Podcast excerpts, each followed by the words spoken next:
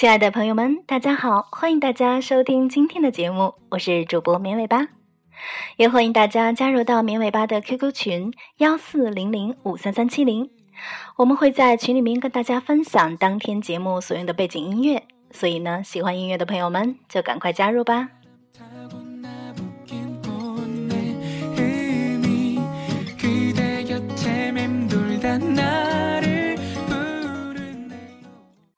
可能很多女孩子都有用过自拍神器，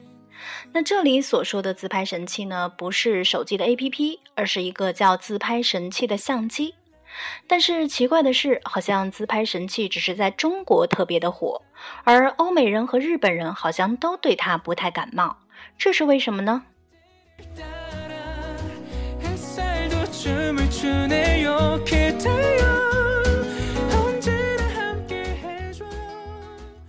其实呢，原因很简单，因为自拍神器不是相机，而是女性变美的工具。自拍神器一直被摄影爱好者所鄙夷，也一直是男生永远不懂的困惑。这样的价格配上这样简单的相机，让卡西欧刚刚出品这款产品的时候，只被嗤之以鼻，立刻就被摄影爱好者丢出门外。而卡西欧的 TR 系列在最开始的时候，也并没有只面对中国市场。只是连他们自己也没有想到，这款打着随时随地都自由拍照的相机，只在中国迅速走红，而在欧美和别的国家完全没有什么反应。卡西欧在中国的走红，正好是中国社交网络兴起的时候。那个时候，中国的女孩子的照片还停留在拙劣的 PS 的过程当中，稍微会 P 图一些的女孩子迅速成为网红。其实，P.S. 对于女孩子来说是非常复杂的工序，不是人人都有兴趣去学。而别的 P 图软件或者不真实，或者很奇怪，再或者有好用的简单的 P 图软件，女孩子也需要先将照片导入到电脑里面，再用软件，然后再上传，这是必须的三个步骤。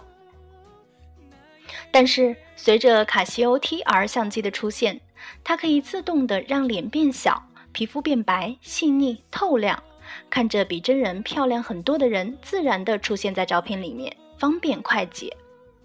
卡西欧 T-R 在中国最先是在网红、模特和明星间流传，也就是说，越在乎自己相貌的人群，越流传的广。之后产生粉丝追逐的效应，粉丝跟风购买，最后呢，变成每个在乎自己外貌的女孩子包包里的必备变美工具。它变得和化妆品、奢侈品一样，但是为什么只在中国红了起来，而最开始在欧美反应平平？哪怕现在欧美、日本的卡西欧，也大部分都是中国的游客去买。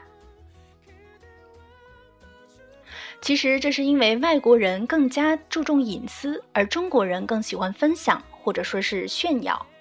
中国大部分女性享受把照片上传到社交网络，并且喜欢之后由于评论带来的一系列的感受。中国女性在自拍和分享上并没有太多顾及到隐私。可以看到，很多女生上传自拍照，甚至还喜欢定位，并不在意别人知道了她的行踪和她的生活。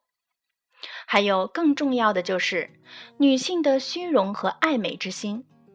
随着社交网络的兴起。能够美颜的相机更加的扩张了女性的自拍欲望和分享欲望。朋友用神器拍出更美的照片，都是在刺激着女性自身也要有如此的欲望。更美的照片，更多的分享，让中国的自拍文化越演越烈，也让女性对自拍神器的热情始终不减。最后，相较于韩国的整容和日本的化妆，自拍神器成本更低。整容需要金钱、时间和忍受手术的痛苦，而化妆需要时间和技术。中国的女性平均收入不如日本、韩国的单身女性，而已婚的女性当中，与日韩不同，日韩大多数的女性已婚以后就会成为全职太太，也就是说，日韩女性有金钱和时间花在整容和化妆技术上，而中国的女性愿意更简单快捷的方式让照片变得更美。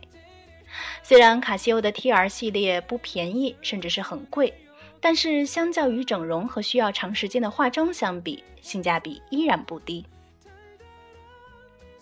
虽然说卡西欧没有变焦是个很大的缺点，但是在方便快捷、美图等等方面非常的强大，也满足着女性自拍的需求。在自拍这个细分市场上，卡西欧非常成功。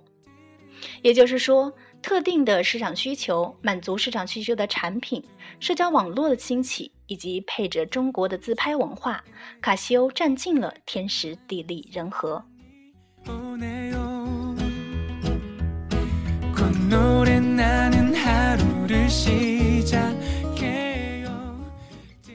好的，今天的节目就到这里了，也欢迎大家加入到绵尾巴的 QQ 群幺四零零五三三七零，绵尾巴会在群里面跟大家分享我们当天节目所用的好听的背景音乐，大家赶快加入吧，明天见。